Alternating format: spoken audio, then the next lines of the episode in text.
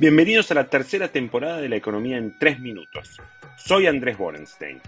Presenta Cushman ⁇ Wakefield, especialistas en inversiones inmobiliarias corporativas. Una semana con muchos eventos. Volvió Massa de los Estados Unidos y se cree Maradona después de México 86. Fue un buen viaje, pero no exageremos muchachos.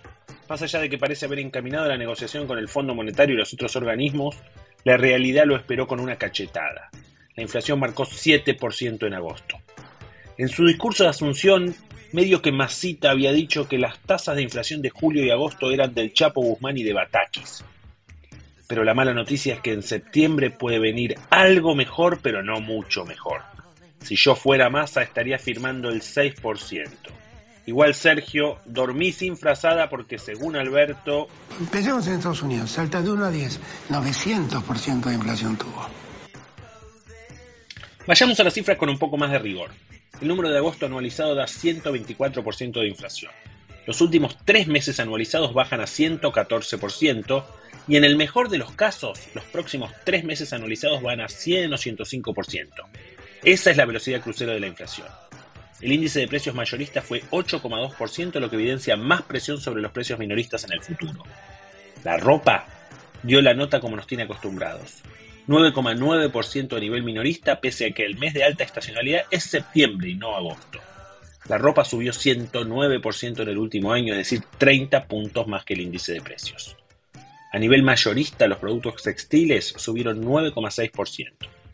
Según algunos, la culpa de la inflación de la ropa es de los alquileres en los shoppings.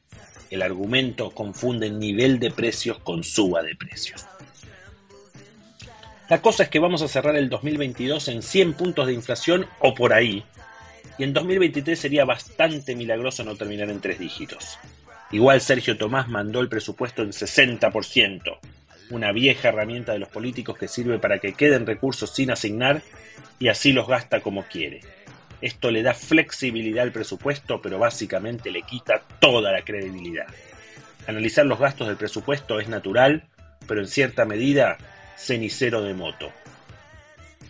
Entre las perlitas del presupuesto figura una separata para reducir los gastos tributarios. Estas son las exenciones impositivas que tienen los jueces, los regímenes especiales, las ganancias de las cooperativas y otras yerbas. Dicen que recomienda el FMI que se estudien estos temas que implican una pérdida de 2,5 puntos del PBI para el fisco. Está bueno que el gobierno lo meta en el debate, pero amigo no aliente muchas esperanzas. Suena voluntarista para quedar bien con el FMI y nada más. La otra idea renovadora es que hay blanqueo para pagar importaciones y comprar propiedades. Si es para pagar importaciones es inflacionario y da una sensación de desesperación fenomenal. El blanqueo para propiedades usadas suena como un guiño para los amigos y familiares. Quizás somos muy mal pensados. La otra gran novedad es que el Banco Central se puso las pilas y llevó la tasa nominal a 75%, lo que implica una tasa efectiva de 107%, es decir, más o menos en línea con la inflación.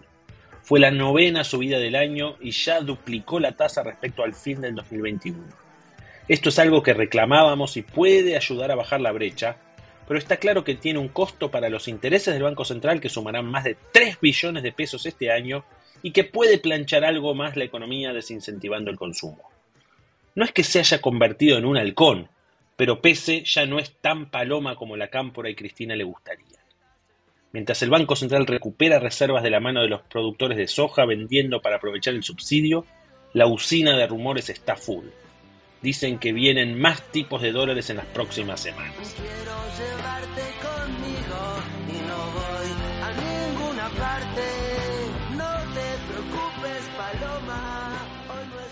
Para esta semana estamos llenos de indicadores. Sale el PBI del segundo trimestre que mostrará un crecimiento de más de 6 puntos.